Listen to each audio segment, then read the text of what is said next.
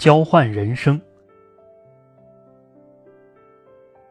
一个体弱的富翁，一个健康的穷汉，两人都互相羡慕对方。富翁为了得到健康，乐意出让他的财富；穷汉为了富有，随时愿意舍弃健康。一位外科医生发现了人脑的交换方法，富翁赶紧提出和穷汉交换脑袋的想法，这样富翁会变穷，但能得到健康的身体。穷汉会富有，但将与病魔相伴。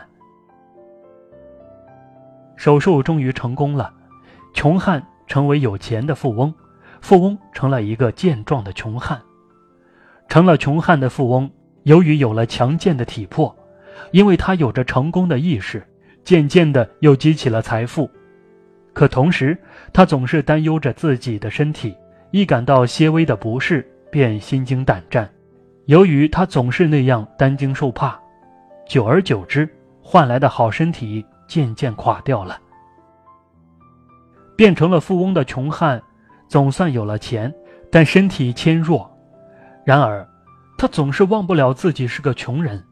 他不想用换脑得来的钱建立一种新的生活，而是不断的把钱浪费在无用的投资里，不久便挥霍一空。又变成了原来的穷汉。由于他无忧无虑，疾病不知不觉的消失了，他又像以前那样有了一副健康的体魄。